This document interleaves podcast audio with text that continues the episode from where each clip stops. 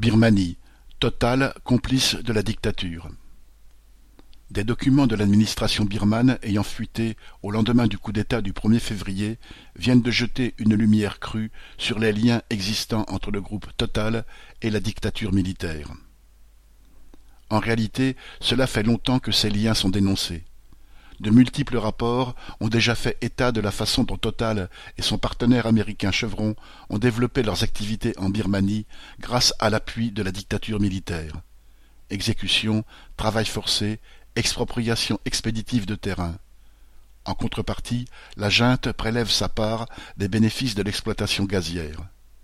Les documents révélés récemment apportent des informations sur les modalités de cette collaboration financière.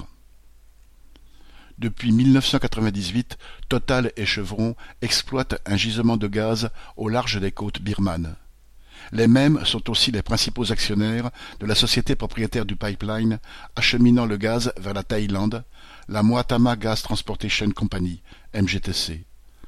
En facturant le transport à un coût très élevé, ils organisent ainsi un simple transfert d'une de leurs poches à une autre mais cela leur permet de diminuer les redevances dont ils s'acquittent au titre de l'exploitation des ressources gazières du pays.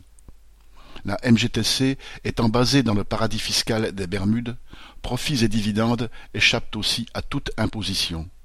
C'est donc tout bénéfice, en premier lieu pour les actionnaires de Total et de Chevron, mais aussi pour les militaires.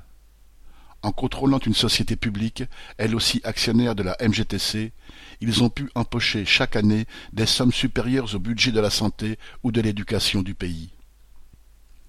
Depuis le 1er février, rien n'a changé.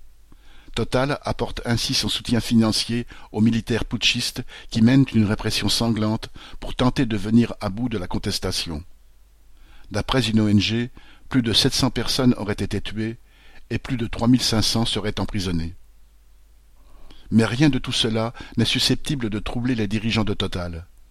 Interrogés à propos du système de financement révélé par les médias, ils se sont contentés de déclarer qu'il s'agissait d'un schéma classique. En effet, le pillage des ressources, la corruption des dictateurs, la répression des opposants, tout cela est très classique pour les dirigeants et actionnaires de groupes comme Total. Marc Rémy